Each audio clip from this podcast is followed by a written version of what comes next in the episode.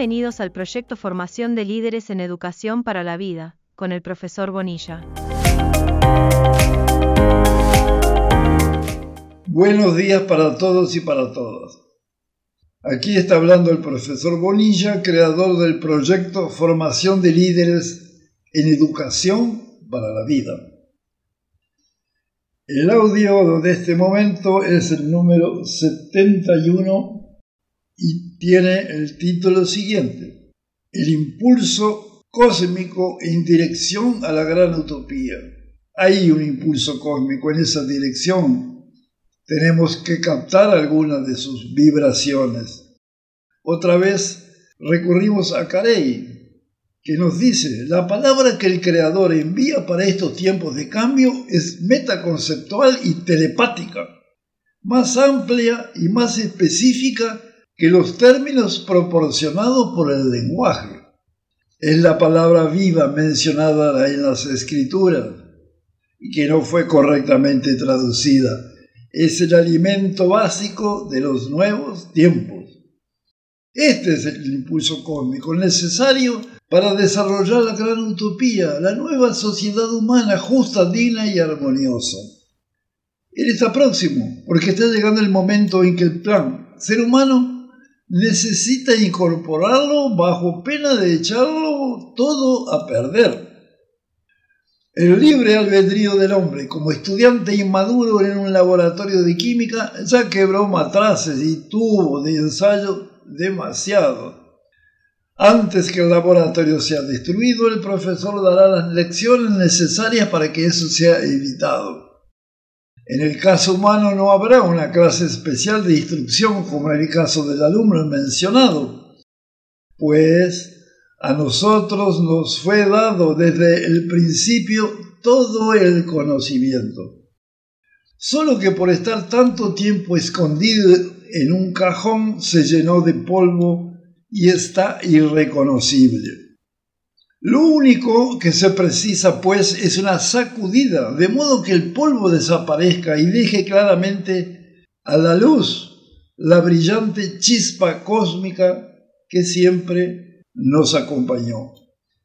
Este proceso se cumplirá rápidamente a través de un impulso cósmico, que no es otra cosa que la aceleración de las frecuencias vibratorias existentes en el planeta Tierra de modo que las más bajas y groseras comenzarán a ser descartadas. Es como si recibiésemos una invitación del Creador a concentrarnos a vivir del modo más elevado posible, abandonando las ropas viejas que nos acompañaron durante milenios. Fantasía. Puede ser, pero pensemos un poco. Si usted cree que el mundo y el hombre nacieron al azar, obviamente lo afirmado es fantasioso. Pero si concordáramos que el universo y por lo tanto el ser humano tuvieron un proceso de creación a partir de una inteligencia superior, es obvio que él tendrá el poder de intervenir respetando nuestro libre albedrío que, los, que él mismo nos permitió, orientando al hombre de una cierta forma, orientando. Bien, ese impulso cómico inminente es apenas una etapa del, del plan creativo. De la misma manera que nosotros lo hacemos creando objetos y productos de los más variados, los que van siendo ajustados de determinada forma en cuanto son elaborados. La gran diferencia es que el ser humano trabaja con material inerte o aún vivo, pero sin autoconciencia. El creador trabaja con el ser humano considerando nuestra autoconciencia y nuestro libre albedrío.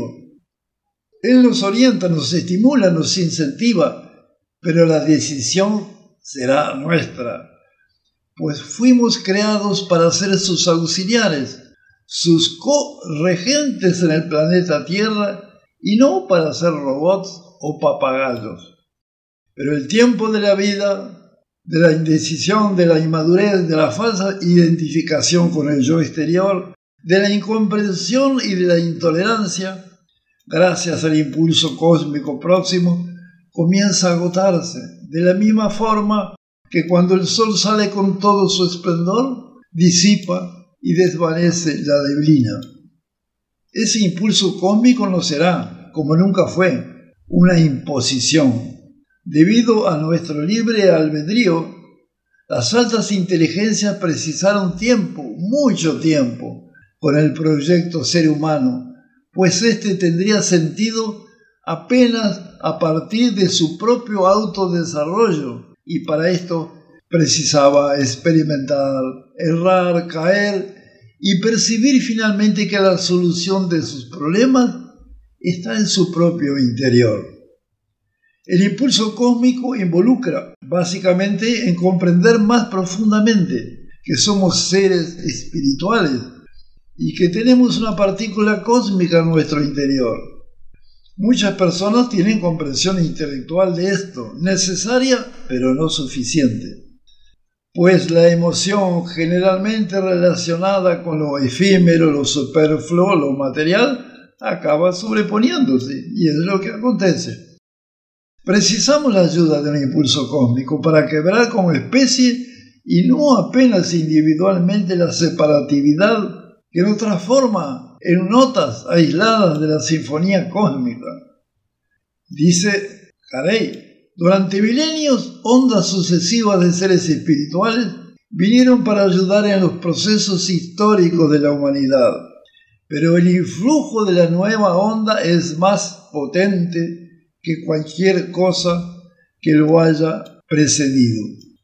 El evento previsto por los cristianos como siendo la segunda venida del Cristo es de hecho la primera generación humana enteramente consciente del eterno uno, en una conciencia colectiva de la biosfera de un mundo, o sea, de la humanidad en la tierra la segunda venida de Cristo no es pues su reaparición física, y sí su introyección en el ser humano, de modo que cada uno de nosotros pueda reconocer su ser crístico, su chispa cósmica que siempre existió en nuestro interior. Este enfoque supone un punto de inflexión en la versión clásica del Creador apenas como un ser trascendente que vive fuera del ser humano, del ser humano muy lejos de nosotros, allá en el alto cielo. El nuevo y decisivo impulso cósmico nos hará comprender y vivenciar efectivamente que el Creador es también un ser inmanente que vive dentro de nosotros.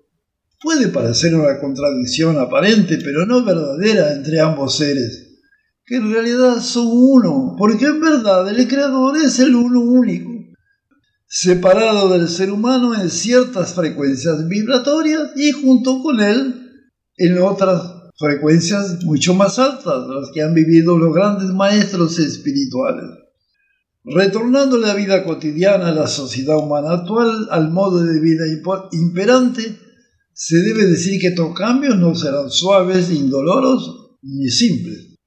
Habrá resistencias e inclusive hasta la llegada del despertar colectivo la situación se volverá cada vez más complicada. Algunos síntomas bien actuales son la corrupción, los desastres climáticos, como el tsunami y el Katrina, la globalización caníbal, la prepotencia del gendarme mundial y ahora la bancarrota económica, sin contar la guerra de Ucrania. Es lógico pensar que el proceso avanzará más rápidamente en aquellos países y en aquellas personas en los cuales la estructura política favorece las corrientes de nuevo rebrote de la conciencia humana, incluyendo aquí algunos países de América Latina. Eh, como nos dice Carey, en una sociedad sana, la economía siempre sigue a la ecología y la educación a ambos. Este es precisamente el objetivo central de este proyecto. Educar es diferente de instruir. La educación debe contener todas las aristas del ser humano, la física y la mental a través de la ciencia y la filosofía, pero también la afectiva y la espiritual a través del arte, la ética, la dimensión espiritual. O sea que la educación del siglo XXI será transdisciplinaria o será solo instrucción técnico-científica muy elevada como estamos actualmente. Carey nos dice que la gran utopía comenzará a tomar forma en, lo que él llama el momento cuántico del despertar, en el cual un fuerte impulso cósmico difundido sobre toda la humanidad lleva a mudar el comportamiento humano, hasta ahora basado en la separatividad, en la individualidad, en el principio autoafirmativo para otro, centrado en la cooperación, en el sentimiento de interligación con toda pulsación de vida, en el principio integrativo. Esto es lo que el maestro llamó de amor y que no fue entendido a lo largo de los siglos. En la medida que una persona se transforma en un canal cósmico, se abren nuevas posibilidades, neutralizando muchas que aún están hundidas en valores anacrónicos, hasta que se alcance una masa crítica. En ese momento se manifiesta o se manifestará la gran utopía en todo su esplendor. Durante milenios, tanto en Oriente como en Occidente, se sabía que la Tierra tiene su fecha prevista, su momento cuántico la tercera década del siglo XXI está ahí, ya estamos en ella. Este será el evento central de la historia humana.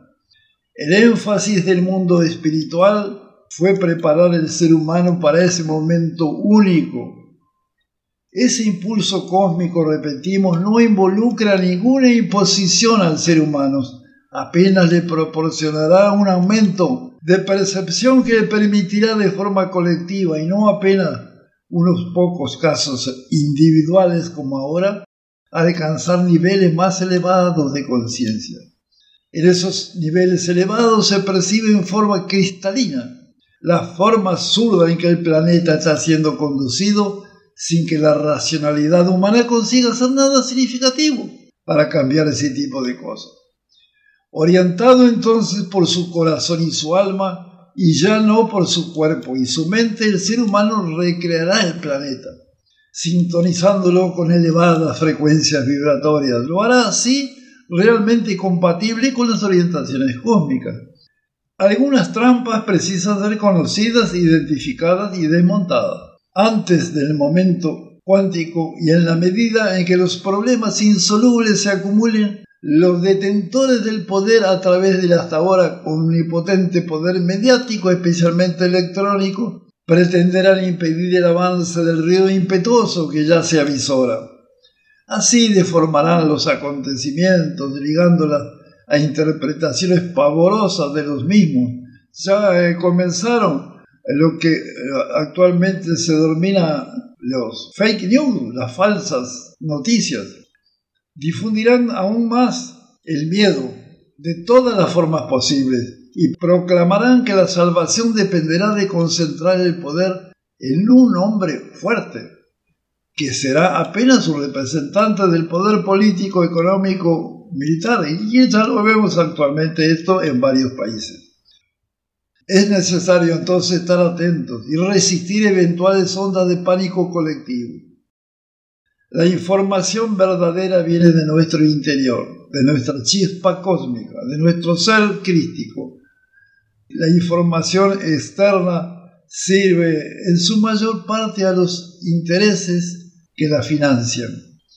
Hay un pronóstico de Cari que dice, en el, en el momento cuántico habrá una expansión de no tiempo eh, esta expansión no tiempo es un concepto bastante complejo y voy a agregar alguna cosa.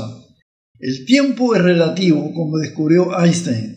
La expansión de no tiempo, ¿qué sería? Sería la irrupción de una dimensión más elevada, o sea, frecuencias vibratorias más rápidas, que, que permitiría, por así decirlo, vivir una eternidad en un segundo, como lo hacen algunas personas actualmente y hace tiempo, que corren el riesgo de muerte, por ejemplo, y en ese momento son capaces de recordar toda su vida en un instante. Bien, eh, volviendo, tuve que eh, dar una explicación de lo que sea expansión de no tiempo, voy a repetir eh, lo que decía Carey, En el momento cuántico habrá una expansión de no tiempo, en el cual los seres humanos tendrán todo el tiempo necesario que precisan para comprender y vivenciar la plena conciencia de sus eternos espíritus y poder así recordar su origen en los campos virginales del ser. Es importante reflexionar sobre esta frase porque nos muestra, aunque de forma algo oscura, reconozco, también tengo alguna dificultad de interpretación para el nivel de comprensión actual. La acción del impulso cósmico actuando en la construcción de la gran utopía. Bien, dejamos aquí este audio que es bastante complejo y pido disculpas porque probablemente algunas cosas han quedado en el aire. Bien, eh, me despido de ustedes. Buenos días para todos y para todas.